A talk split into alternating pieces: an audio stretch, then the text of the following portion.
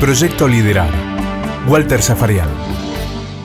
En nuestro proyecto Liderar la chance de charlar con Daniel Bertoni. Con él vamos a repasar su carrera. Usted sabe que nos encuentra en todas las plataformas de podcast y puede suscribirse. Así, de esa manera está permanentemente eh, recibiendo nuestros envíos semanales. Y allí está Daniel Bertoni. Daniel, ¿qué tal? ¿Cómo te va? ¿Cómo te va, Walter? Un abrazo grande. ¿Cómo andás? ¿Todo bien? Todo bien, por ahora todo bien, gracias. Bueno, vamos a empezar por este momento dentro de tu carrera, que no es un momento más, y es el momento en el que vos girás, tomás a Kempes, rematás y en la cancha de River convertís el tercer gol para la selección argentina, gol que le permite cerrar ese bravísimo partido con Holanda y quedarse con la Copa del Mundo.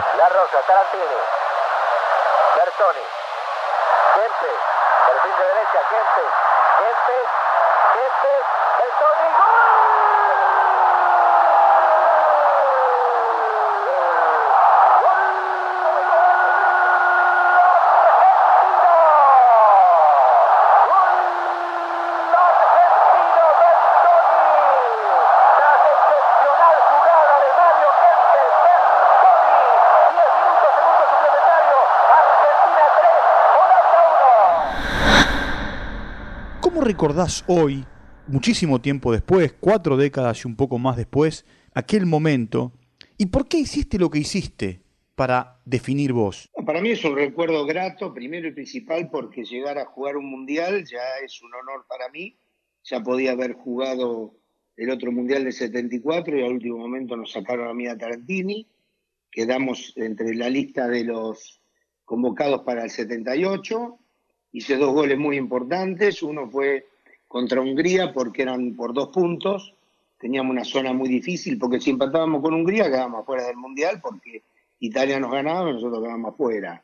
Y después llegar a la final, hacer un gol, es el sueño de, cualquier jugador, ¿no es cierto? No muchos lo llegan y lo, y lo, y lo concretan. Y yo tuve la suerte de hacerlo. Y la jugada la comienza Tarantini a mitad de la cancha, me la da a mí, yo empiezo a hacer diagonal y a hacer paredes con Kempes. Después los holandeses sabían hacer bien el achique hacia adelante, como el, embudo hacia atrás, quedamos en el medio de un embudo y, quedaba, un, digamos, un espacio muy reducido. Y, los dos fuimos a la pelota y yo me caía, me agarré de, del hombro de él y él quedó mirando medio costado un holandés se tira hacia la pelota, yo se la piso para adentro y le pego y el arquero estaba descolocado, no sé dónde estaba verdaderamente. Y fue la tranquilidad de poder cerrar un partido contra uno de los mejores equipos de la década, que fue Holanda, ¿no? Y verdaderamente ganar la Holanda, nosotros lo, lo hemos hecho muy pocas veces durante un partido. Y hemos empatado en la revancha en Berna y le ganamos por penales, jugando, muy bien porque jugó eh, chicos nuevos como Ramón Díaz, eh, llegó también Maradona, hicimos unas grandes paredes con Diego a una velocidad impresionante, me hicieron un penal, no lo dieron. Bueno, pero le ganamos. Y después otro partido que ganó Argentina fue en el 2014, pero después ellos de ocho partidos nos ganaron cuatro, perdieron uno y empataron tres. No, en la cancha durante los 90 minutos bueno, en realidad en alargue, porque la Argentina termina ganando en el sí. alargue. Sin ir, a los, sí. Sin, sin ir a los penales es el único partido que gana. Ahora, un rival bravísimo, por supuesto, venía de ser subcampeón del mundo, la escuela de Rinus Mitchell, sin Johan Cruyff, que había jugado el Mundial anterior, pero con un equipo que no se entregaba, porque en un momento Holanda puso a la Argentina en jaque, eh, y si no fuese por Gallego que sacó la pelota sobre la línea, la historia era otra la del tiro en el palo de Resenbrick. Yo no me di cuenta porque estaba en la otra punta. En ese momento lo único que sentí, un silencio total y, eh, Holguín eh, trata de cerrar, Filiol tapa y Resenbrick la mordió, me parece, la pelota, pegó en el palo y cuando vino Gallego la tiró hacia la bola, hacia el saque de banda. Vos haces un gol con Hungría en el primer partido, pero arrancan jugando eh, Houseman y Ortiz. Sí, sí, sí. No, Ortiz no sé. No, perdón, Houseman y quién es Valencia. Valencia, Valencia. Valencia, ahí está. Kempes. No, no, no. Y después fue armándose el equipo. Cuando me dicen que los equipos no se arman durante un mundial, están mintiendo. Me acuerdo que en el 86, porque yo tengo una muy buena memoria, en el 86 Bilardo comenzó jugando con cuatro en el fondo, no jugaba con libre stopper. Acordate que Clausen, Brown, Ruggeri y Garré. Exacto, y cambia a partir de la, de la amarilla de Garré. Claro, cambia ahí y, no la buena producción de, de Clausen, entonces hace Brown, Cuchufo y, y Ruggeri, sobre la derecha pone al negro Enrique y a Justi y a Burruchaga, que andaban ahí, el, negro Enrique es el doble cinco con, con, el, con el Checho, a veces se rotaban, y sobre, después sobre la izquierda apareció como un volante, digamos, de medio campo, el bajito Roticochea. Diego Burruchaga, Valdano y a veces Pasculi. Nueve jugaba. Sí, por eso, a veces Pasculi, a veces Borghi. Pero el equipo se le armó con la expulsión y con el, eh, después eh, jugó Borghi contra Italia también, que lo puso de titular, no rindió y lo sacó. Fue armando el equipo, como nosotros se nos fue armando el equipo, de mitad de cancha para adelante, porque de mitad de cancha para atrás, el medio campo era Ardiles, Gallego y, y Valencia, y después Alonso, y La Rosa, y después le encontró a Kempes como número 10, pero los dos que recuperaban y que corrían ahí en el medio campo y dejaban todo, eh, Pito Nardile, que era un jugador extraordinario, aparte, el Tolo, un recuperador, y una defensa fuerte, fuerte, y un arquero que sí. Yo creo que los equipos que tienen arqueros de gran categoría son los que tienen un plus para poder ganar mundiales. ¿eh?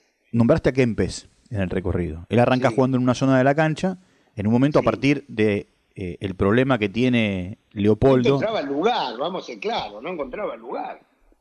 Lo encontró recién en Rosario, bueno, por eso, pero a partir, a partir también de la salida de, Leopoldo del equipo, él después va a jugar de centro delantero, después vuelve a jugar atrás.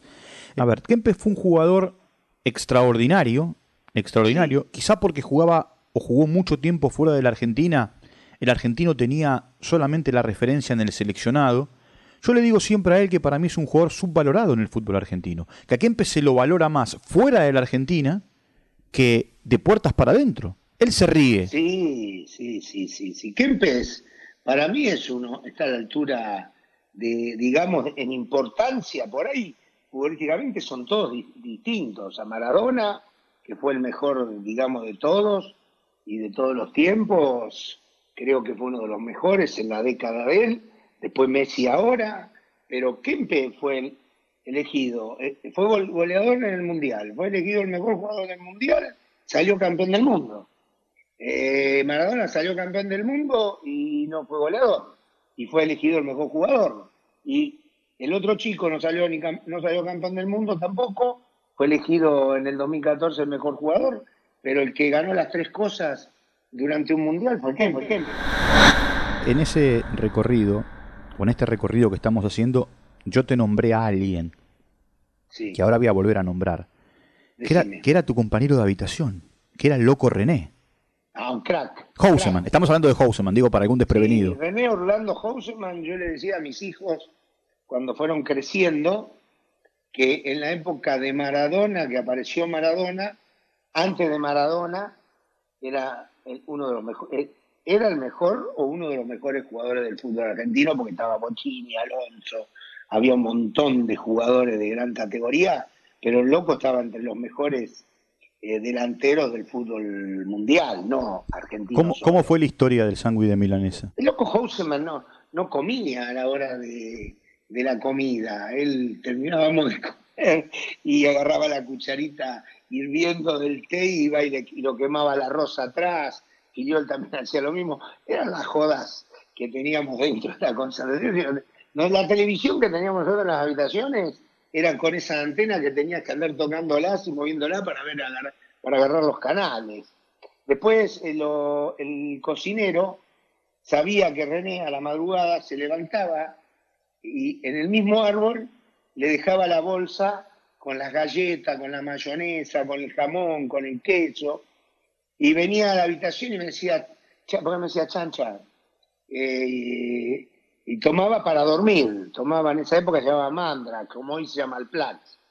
Y me decía, come, come, traía, no sé si gaseosa, Nosotros teníamos una en, en Salvatori que las cámaras de madera, ¿sabes cómo teníamos la... no dormía, no se dormía bien, como hoy un jugador tiene la posibilidad de dormir en unos hoteles de, primera línea, eh, las camas y todo era de esa época, ¿no? Zapoliti me contó un día que tuvieron que salir a buscar un sándwich de milanesa, de, de raje a la, Pero eso fue en Rosario. En Rosario, durante el Mundial. Sí, estábamos, no dormía, no dormía, porque no había comido. Y se fue a recorrer, no sé si fue Sapo con, con, no, con Pizarotti o con Poncini. Con Poncini. Y encontraron, dice, mira, está lleno de camiones, ahí debe haber una milanesa, porque le gustaba la milanesa con mayonesa, ¿me entendés?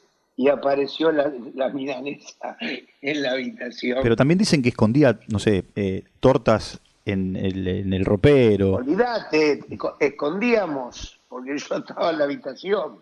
Y me acuerdo que Olguita eh, traía las tortas y me decía, venía, venía me decía, ahí vino Olguita, chancho, vino, trajo la torta.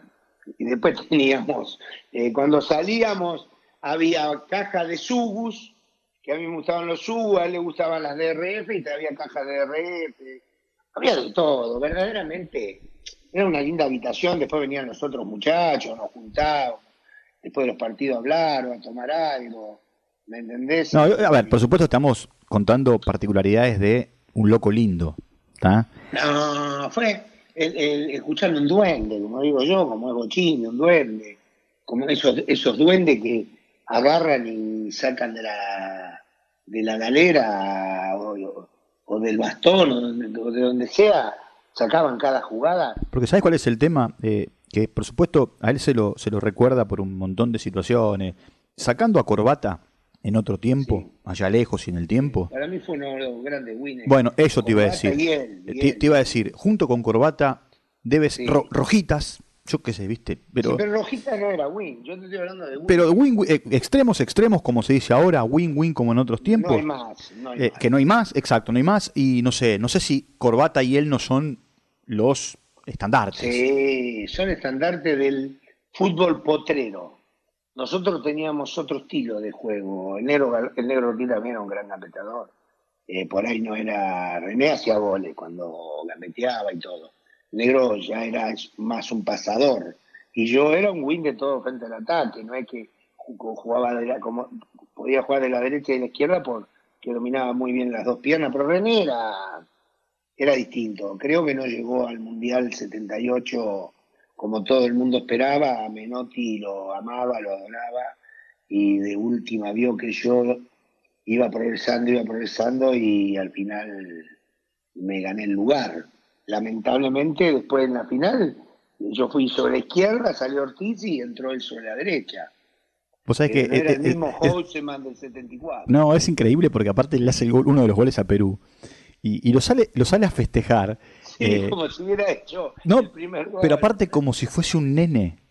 Sí, y el gol, ¿vos te acordás el gol que le hace a Italia en el Mundial 74? En el 74. claro, un gol y aparte le dio un baile a, al grandote, a Jaquetti, impresionante. Quiero ir a, aquella final en Roma, ¿no? Contra la Juventus. Eh, terminan, terminan ganando 1 a 0 con eh, el gol de, del maestro, ¿eh? con el gol de, de Bocini. El Bocha. Pero fue una jugada maravillosa la que hicieron. Y sí, yo volví hasta la mitad de la. Salimos de, del arco y yo bajo hasta la mitad de la cancha porque nos ahogaban los italianos, había muchos jugadores de la selección italiana, Salvatori, Spinozzi, Dinosov, estaba Bétega, estaba Caucio, eh, Cucurredo, que después fue compañero mío, que yo lo cargaba con el penal que había tirado. Era una Juventus eh, súper poderosa porque tenía casi media selección italiana. La Juventus siempre tuvo casi toda la selección italiana y la última vez que, que yo jugaba tenía a, Liam Brady, que era, no sé si era galés o no sé qué era, y era de la selección. Y después tuvo a Platini a selección polaca y selección francesa y con todos jugadores de selección. Ese gol fue toque, toque y toque. Bueno, yo la voy a buscar hasta la mitad de la cancha, pico entre dos italianos y, se la toco al Bocha, el Bocha lo salta al defensor que tenía, porque ellos no seguían hombre a hombre por toda la cancha. Yo hago el movimiento hacia afuera y después entro hacia adentro y ahí me toca la pelota rápido, se la devuelvo rápido de pared y el Bocha cuando le sale soft se la, eh, ¿cómo se dice? La cuchareó. Sí, una vaselina, como le dicen ahora. Sí, yo estaba adentro, él me tocaba, estaba a un metro ahí, el arco solo, si él eh, se decidía me la tocaba de nuevo, yo lo, cerraba yo también, pero el maestro tenía esas cosas, por eso son los duendes del fútbol. Carga Bertoni por adentro, Pasa para Bochini, esquiva muy bien al hombre que lo marcaba, se acerca juega para Bertoni, pega gol de Bochini, peligro gol, gol, gol, gol, gol,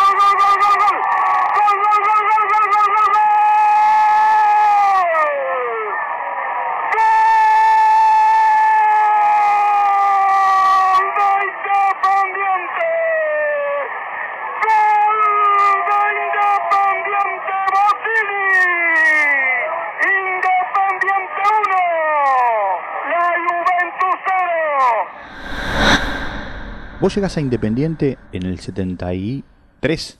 Yo llego en el 73, pero jugué en Quilmes, lo hice con Villa y el Indio Gómez, dos jugadores extraordinarios. Bueno, el Indio Gómez fue un jugador descomunal, ¿eh? Uy, el Indio Gómez. Y Julio también, ¿eh? También, Julio fue de galera y bastón. Independiente, porque Independiente en ningún momento se nombraba Bertón Independiente, era River, Boca, Racing, San Lorenzo, Huracán, todos los equipos me querían.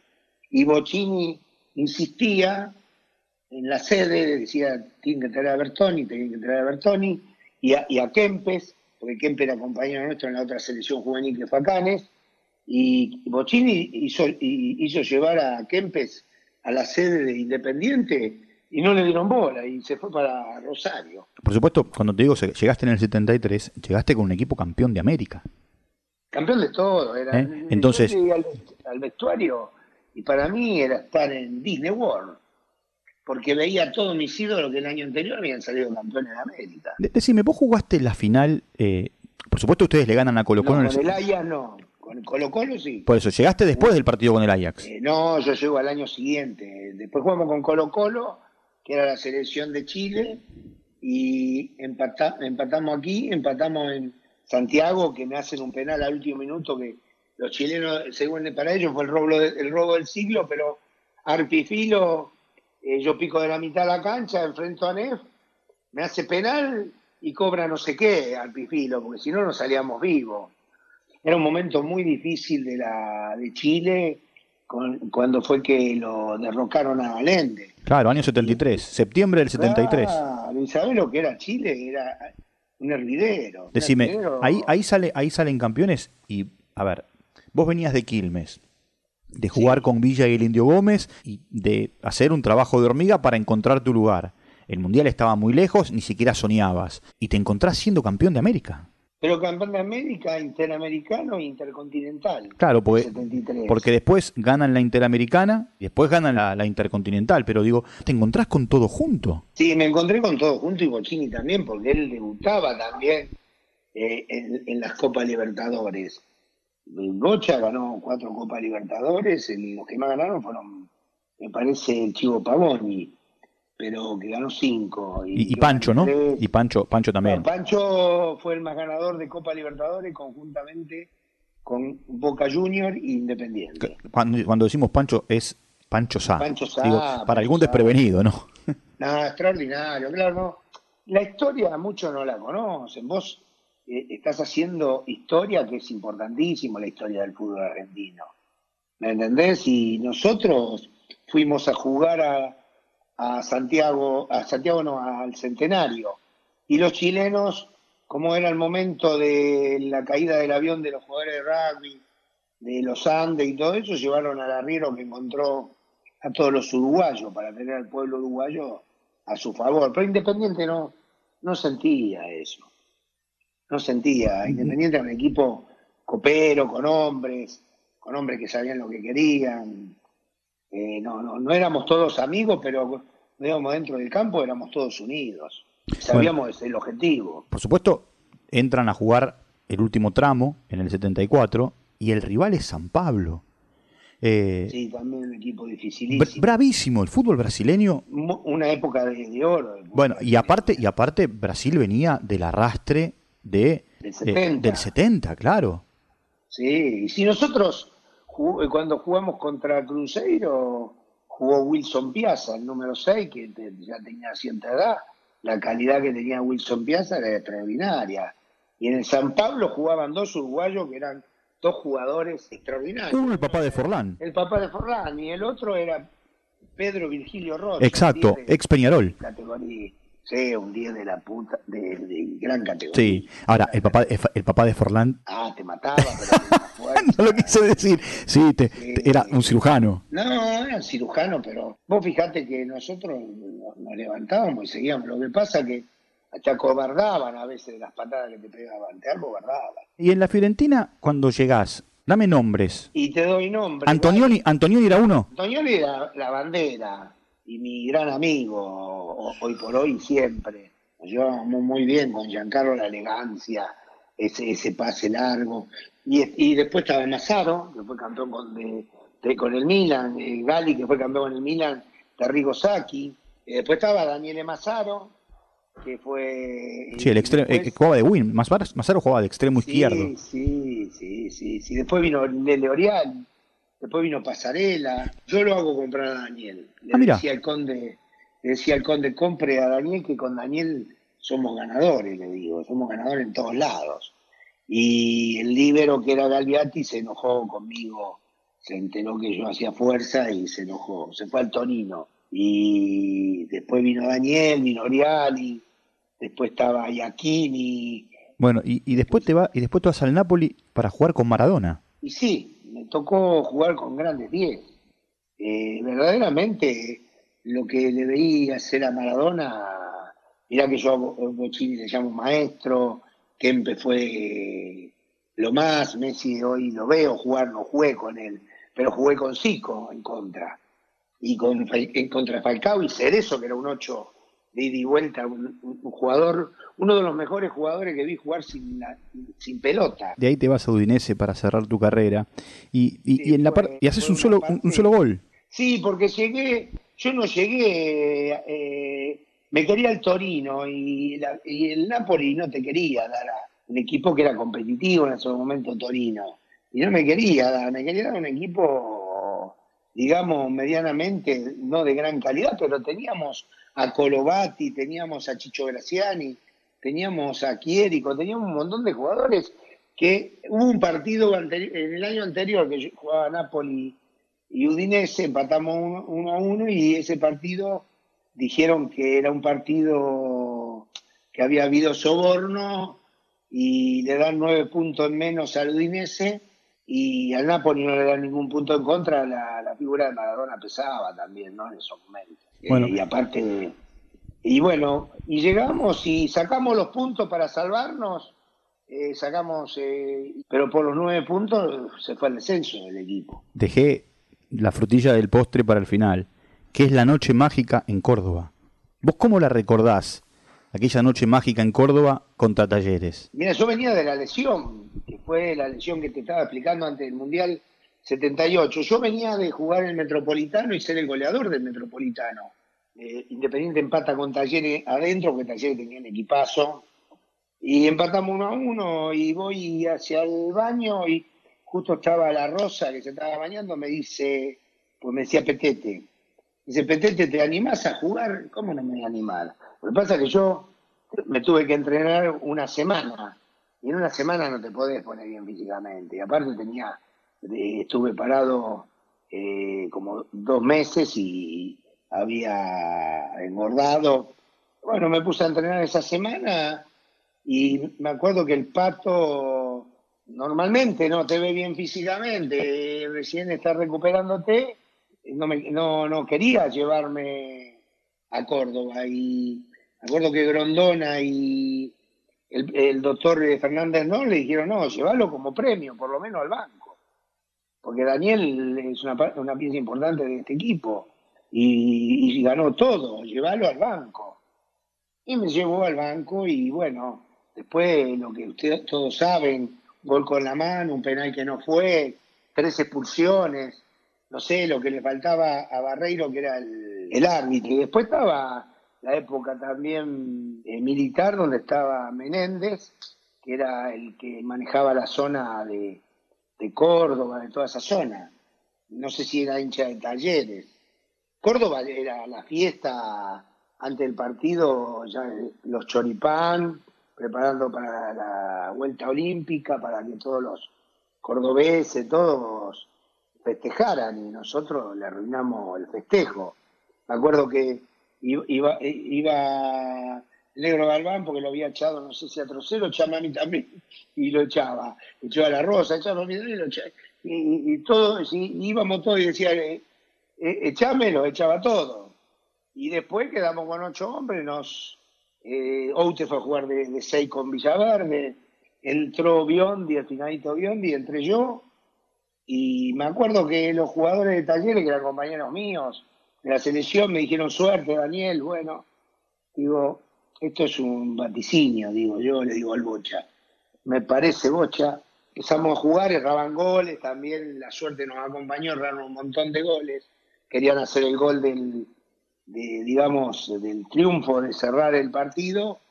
Y en una gran pared con, con el Bocha y con Biondi hicimos un gol que fue el 2 a 2 y por gol de visitante valía doble y salimos campeones. Chao Daniel, gracias por el tiempo. ¿eh? No, gracias a vos. Chao. Daniel Bertoni, charlando con nosotros aquí en nuestro proyecto Liderar. Proyecto Liderar, con Walter Zafarian. Producido por MyPod.